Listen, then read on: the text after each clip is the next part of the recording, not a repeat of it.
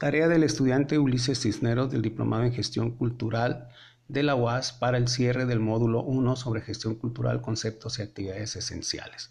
Entrega del producto 3, un podcast de análisis personal sobre el programa sectorial de cultura México 2020-2024. 5, 4, 3, 2, 1. Me da mucho gusto saludar los estimados compañeros del Diplomado en Gestión Cultural. También me es muy grato poder compartir algunas reflexiones sobre el programa sectorial de cultura para México en el periodo 2020-2024. Particularmente la lectura hecha a este documento central para el rumbo que tendrá el trabajo cultural de nuestro país en este periodo del gobierno federal. Me llama mucho la atención cómo el documento tiene, a partir de sus propias propuestas, algunas inconsistencias a dos años de haberse iniciado la administración y de empezar a ejercerse este mismo programa mediante la aplicación de sus estrategias, objetivos, metas, acciones en general. Parto de un enunciado que tiene el mismo documento. Cito. La inexistencia de esquemas de participación ciudadana y comunitaria en los procesos de planeación ha derivado en que las acciones del Estado aún están lejos de garantizar el ejercicio efectivo de los derechos culturales. Las políticas públicas que la Secretaría de Cultura promueve para el periodo 2020-2024 buscan transformar el paradigma tradicional en el que las personas y las comunidades son vistas como simples receptoras de la acción del Estado en materia de cultura para asumirlas como generadoras y participantes activas en una serie de procesos en los cuales las instituciones tienen el papel de facilitadoras. A dos años de distancia, el programa es la referencia del propio trabajo de la Secretaría de Cultura. En el mismo Plan Nacional de Desarrollo se establece que el programa sectorial de cultura se inscribe dentro del apartado que corresponde a Cultura para la Paz, para el Bienestar y para Todos. Y hace propio el principio rector número 7, que a la letra dice, no dejar a nadie atrás, no dejar a nadie fuera. Sin embargo, sin ambajes es una contribución al modelo de desarrollo basado en el bienestar propuesto por la actual Administración Federal. Sin embargo, en el diagnóstico que el mismo programa sectorial establece y enuncia mediante 14 relevantes de la problemática cultural en el país hasta 2019, se hace una revisión también de lo que a dos años de distancia ha significado para el país la concreción en resultados de este mismo programa. Empezamos por el punto inicial. La cultura, un derecho humano. De entrada consideremos lo siguiente. Para el año 2021, el presupuesto de egreso de la Federación asignó recursos por el orden de los 13.985 millones de pesos. 467 millones de pesos más que equivalen al 3.46% que compensa la inflación, mientras que en 2020 fueron 13.517 millones de pesos. Prácticamente salir tablas. El tema es de obligada reflexión porque significa que el aprovechamiento de nuestro derecho a la cultura se verá afectado durante este año por el sustantivo recorte del presupuesto asignado al ramo 48 del mismo presupuesto de egresos de la Federación en este año.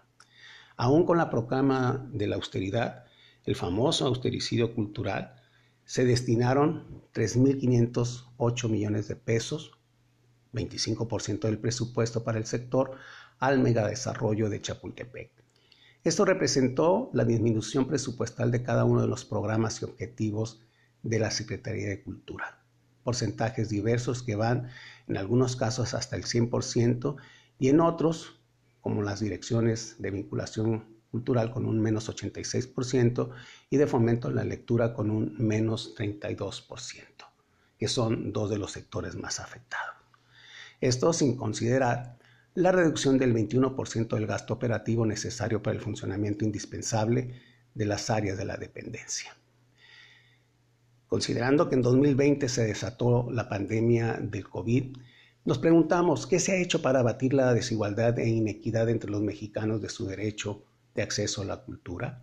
Vemos que prácticamente no se dio un mayor impulso presupuestal al sector y que su distribución es desigual e inequitativa frente a las necesidades culturales de la población.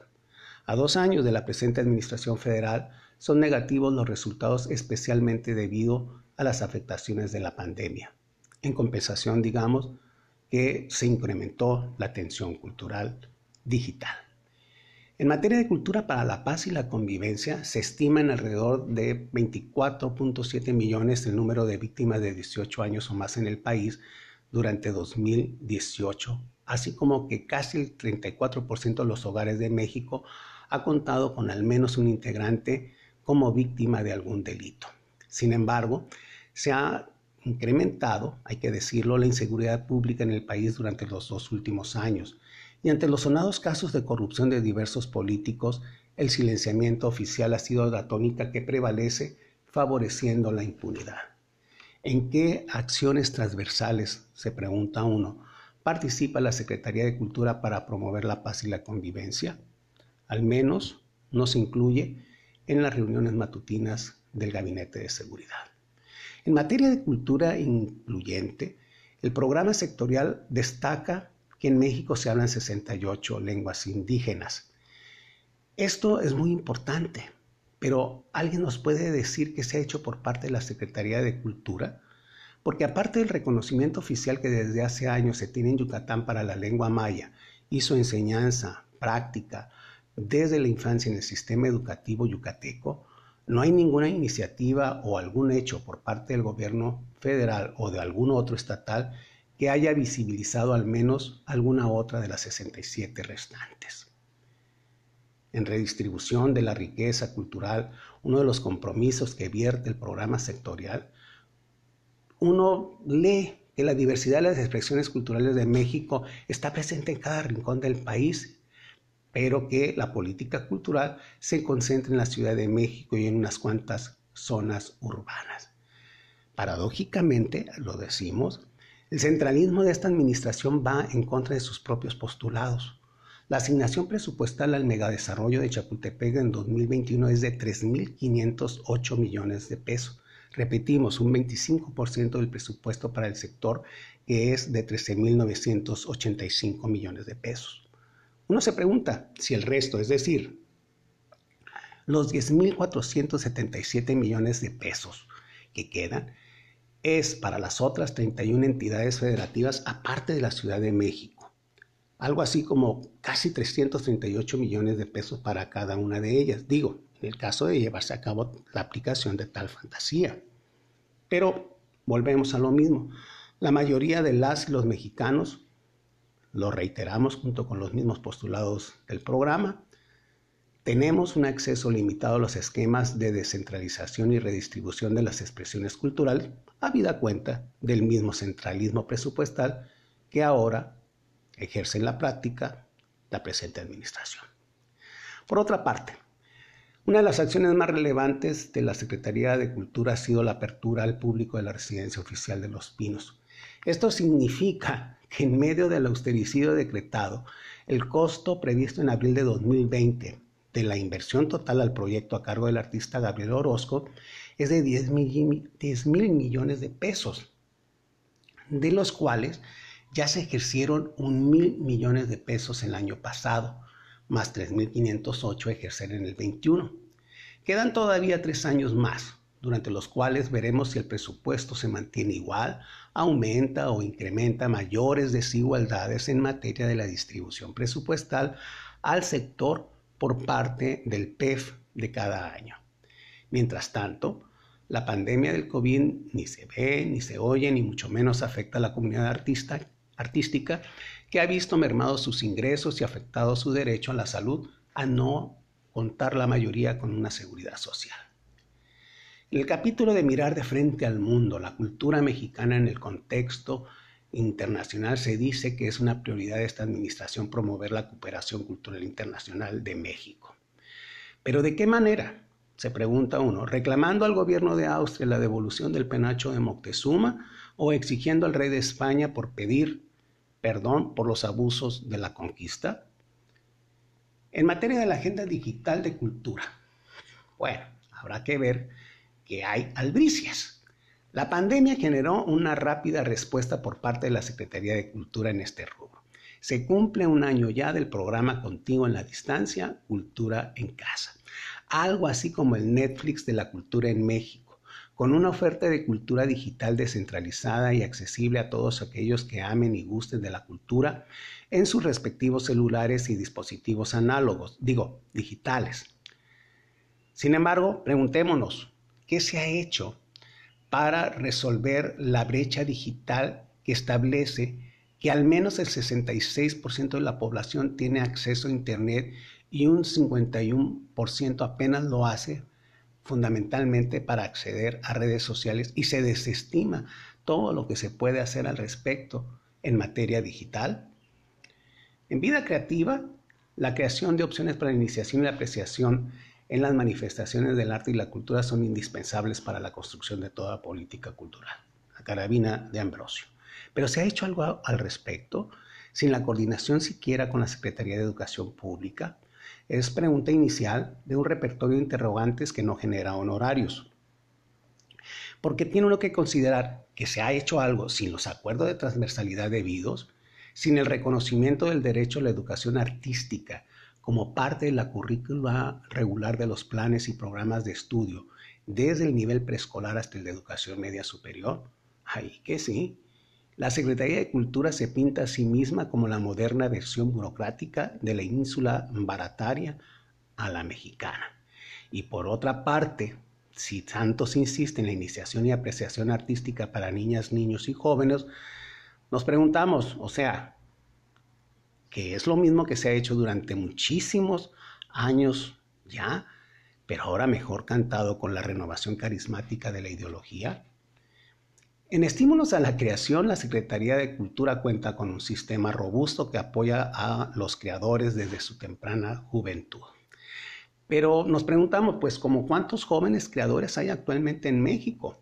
Para empezar por algún lado y comenzar a tener una idea más aproximada del impacto social de este programa de estímulo, que visto de otro modo podría generar un sistema de becas llamado Diego Rivera para estimular a la briosa juventud, tanto como lo hacen actualmente las becas Benito Juárez.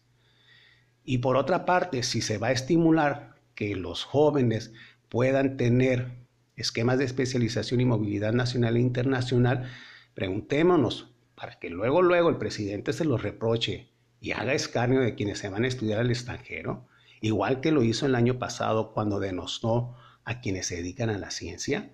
Fuchila, guacala. Como anillo al dedo, le cayó la pandemia para no generar residencias ni esquemas de movilidad nacional e internacional. En materia de economía y cultura, tenemos que la cuenta satélite de la cultura de México, elaborada por el MEGIC, señala que el total de la actividad cultural del país representa 3.2% del Producto Interno Bruto Nacional, con un valor de 702.132 millones de pesos. Híjole, mucho dinero. Y los puestos de trabajo ocupados en actividades artísticas y culturales alcanzaron un total de casi 1.396.000 unidades. Mucha gente que está trabajando en esto. Hay varios puntos, el del cine, el de las artesanías y por supuesto todo lo relacionado con los medios de comunicación, sobre todo los dependientes del Estado. A pesar de ello, en los últimos dos años, vamos a decirlo, se produjo una encendida polémica respecto al cine. Porque por más que se quiera poner al alcance de los grupos tradicionalmente marginados los contenidos y herramientas creativas del cine y los medios audiovisuales para fortalecer sus capacidades expresivas, tanta buena voluntad, por ejemplo, de los diputados, será posible con la drástica eliminación de los fideicomisos de apoyo al cine y la falta de apoyos económicos y fiscales, y fiscales a la industria? Pregunto, en el caso también de la radio y la televisión del servicio público, los que dependen del Estado, de la Secretaría de Cultura, pues se dice que hay que posicionarlos como medios para la producción y transmisión de contenidos culturales, artísticos y periodísticos de la más alta calidad. Pero pregunto, ¿o solamente van a ser vehículos de un posicionamiento propagandístico del mensaje unidireccional del gobierno en turno?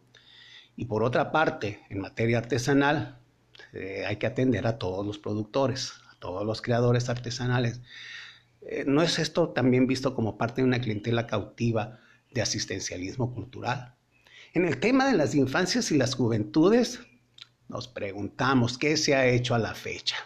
Si sobre todo el 31.4% de la población mexicana actual está entre los 0 y los 17 años. Bueno, al menos están las becas Benito Juárez, pero eso es otra historia, dijo la nana hoy. En materia de patrimonios culturales, hay un listado enorme de más de 53 mil vestigios arqueológicos, 120 mil monumentos, etcétera, etcétera, etcétera. Aquí volvemos a lo mismo. ¿Acaso logró la Secretaría de Cultura, principal gestora cultural de este país, hacer la defensa ante el Congreso de la Unión del presupuesto general en 2021 a cultura y particularmente a sensibilizar a los representantes populares sobre una mayor asignación presupuestal a la investigación, resguardo y protección del patrimonio histórico y cultural? Solamente alcanzó apenas a compensar la variable del aumento de la inflación en el presupuesto total. Ya no se diga si tuvo un incremento o decremento en la asignación al patrimonio cultural que fue de 1.960 millones de pesos. Pero bueno, hay que señalar que tras los sismos de 2017 y 18 el gobierno de México creó el Programa Nacional de Reconstrucción y bueno, son una de cal por las demás de arena. En materia de derechos de autor y derechos colectivos, las industrias culturales, el INEGI ha hecho un primer intento de medición dentro de lo que se llama cuenta satélite. Estima que la industria cultural vale entre el 2.5 y 3%, del Producto Interno Bruto. Lo sitúa en una magnitud parecida a la agricultura y similar a la aportación al Producto Nacional que hace una entidad federativa como Sinaloa. El INEGI no es la única voz que se ha hecho oír en este tema. Hace ya años, el investigador Ernesto Piedras, utilizando otra metodología, lleva la cifra hasta un 7% del Producto Interno Bruto. Sobre todo aquellas industrias creativas protegidas con derechos de autor. Pero uno se pregunta, ¿qué más ha hecho la Secretaría de Cultura si por una parte a través de la Secretaría de Economía no se ha dado apoyo ni a los micro, ni a los pequeños, ni a los medianos empresarios o emprendedores, ni por supuesto tampoco a los artistas que presentan proyectos. Estamos esperando el informe de lo que se ejerció durante 2020 en materia de cultura, sobre todo en apoyo a los creadores que buscan tener también proyectos de emprendimiento, de innovación. Pero tras esta relatoría de hechos, podemos suponer que la teoría de la gestión cultural tiene aplicaciones efectivas, es decir, eficientes y eficaces. En este terreno de la Secretaría de Cultura, cierro mi exposición invitando a todos a hacer una revisión exhaustiva de estos contenidos y compromisos del programa sectorial y de los resultados que, ha obtenido la Secretaría de Cultura en la formulación general de su acción institucional sobre todo basada en su propia propuesta de trabajo. A dos años de distancia, sí, huelgan los compromisos, pero también importa saber qué resultados se tienen. ¿Son estos? Algunos de ellos. El mismo programa es el mejor reverente para no tenerlo simplemente como un muro de las delimitaciones. Esperamos que tenga al menos concreciones y resultados que incida en el desarrollo cultural del país de una manera sostenible y sustentable, lo cual no está, al menos, consignado en los contenidos del mismo Programa Sectorial de Cultura 2020-2024. Muchas gracias.